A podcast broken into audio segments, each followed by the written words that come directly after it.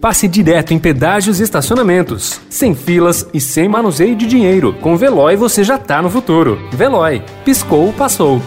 Notícia no seu tempo. Internacional.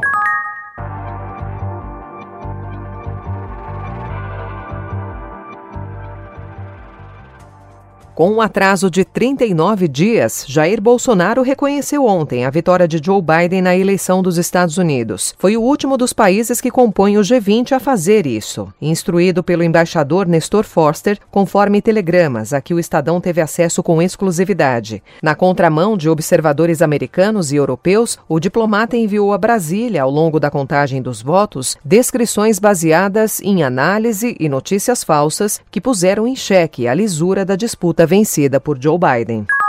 Os presidentes da Rússia, Vladimir Putin, e do México, Andrés Manuel López Obrador, reconheceram ontem a vitória de Joe Biden nas eleições dos Estados Unidos. O russo expressou sua esperança de que, apesar das diferenças, os dois possam cooperar para resolver os problemas mundiais. Já o mexicano enviou uma carta para parabenizar o democrata pelo triunfo.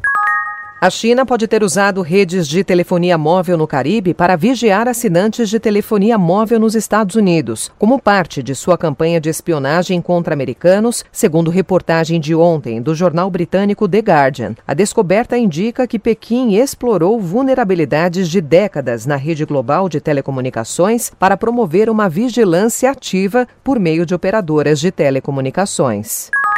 Os países ricos já garantiram até agora mais da metade das doses das vacinas que estão em testes clínicos e chegarão ao mercado até o fim do ano que vem. A diferença na corrida pela imunização fará com que algumas nações mais pobres só consigam vacinar 20% da sua população, enquanto as mais ricas teriam estoque suficiente para vacinar seus habitantes várias vezes.